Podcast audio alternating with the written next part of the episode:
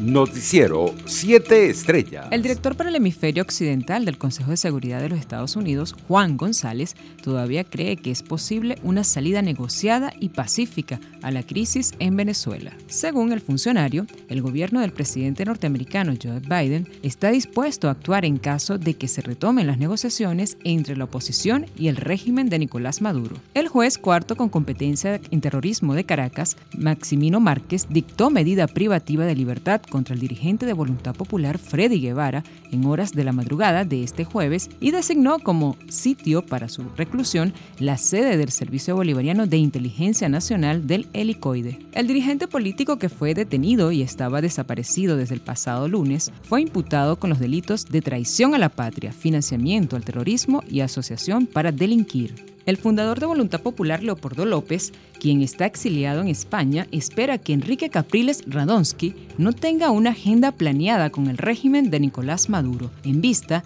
que Jorge Rodríguez, presidente de la Asamblea Nacional electa en 2020, aludió el ex candidato presidencial con el interlocutor válido entre los opositores. El secretario de la Academia Nacional de Medicina, Uniades Urbina, pidió al régimen de Venezuela inmunizar contra el COVID-19 a toda la población antes de flexibilizar las medidas restrictivas contra el anuncio de el miércoles de Nicolás Maduro. Lo primero que debería hacerse es vacunar a la población. De acuerdo con las cifras que maneja la Organización Panamericana de la Salud, apenas llegamos al 4%. Se supone que deberíamos vacunar al 70% de la población. Eso equivale a 19 o 20 millones de habitantes, para decir que se frenó la cadena de transmisión expresó Urbina durante una entrevista radial. Internacionales. China debe cooperar más en las investigaciones sobre los orígenes de la pandemia de coronavirus, cuyos primeros casos se detectaron en diciembre de 2019 en Wuhan, dijo este jueves el director de la Organización Mundial de la Salud. Esperamos que haya una mejor cooperación para que sepamos qué pasó realmente, dijo Tedros Adhanom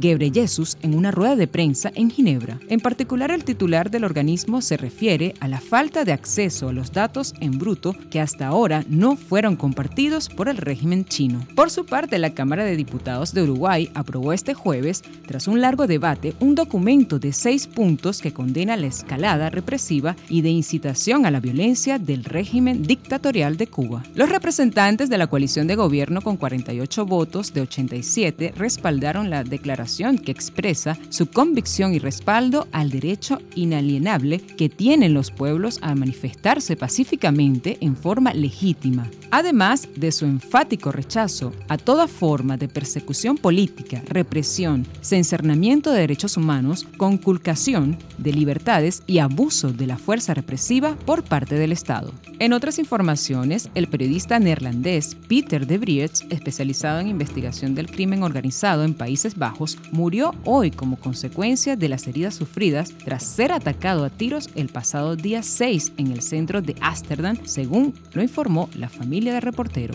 Peter luchó hasta el final, pero no pudo ganar la batalla. Estamos inmensamente orgullosos de él y al mismo tiempo con una sensación inconsolable, escribieron los familiares en un comunicado. El dirigente de la Alternativa Democrática en Perú, Carlos Skuld, agradeció al gobierno de ese país por incluir a los migrantes venezolanos en el plan de la vacunación contra el coronavirus. Skuld aseguró este jueves que el Ministerio de Salud peruano ratificó en un comunicado que no existe impedimento para la vacunación contra el COVID-19. Las personas extranjeras domiciliadas en el país, pudiendo ellas utilizar diferentes modalidades de identificación. Economía. La economía de China creció algo menos de lo esperado en el segundo trimestre, en el que el Producto Interior Bruto se expandió a un 7.9% interanual por debajo del 18.3% del primer trimestre y de los pronósticos de los analistas que esperaban un 8% o más. Los datos oficiales divulgados hoy por la Oficina Nacional de Estadística confirman, sin embargo, la tendencia de recuperación económica del país asiático tras controlar la pandemia del COVID que provocó en el primer trimestre del 2020 la primera caída del PIB desde 1976 a un 6.8%. Deportes. La capital de Japón reportó 1.308 nuevos contagios de COVID-19 este jueves, la cifra más alta de casos registrados en Tokio desde enero y a tan solo ocho días de la apertura de los inminentes Juegos Olímpicos. Noticiero 7 Estrellas.